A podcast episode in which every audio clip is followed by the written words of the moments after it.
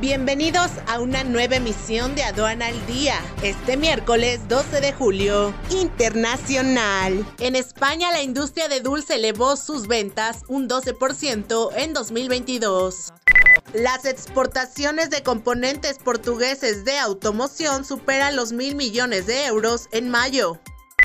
Las exportaciones colombianas se contraen en los primeros meses del 2023.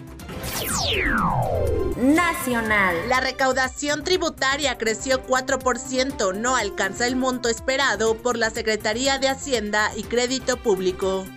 En Baja California, la Guardia Nacional y la NAM detienen a un extranjero que pretendía ingresar con más de 30.500 dólares sin declarar. Economía abre cupo para exportar azúcar a Estados Unidos. Es un servicio noticioso de la revista Estrategia Aduanera. EA Radio, la radio aduanera.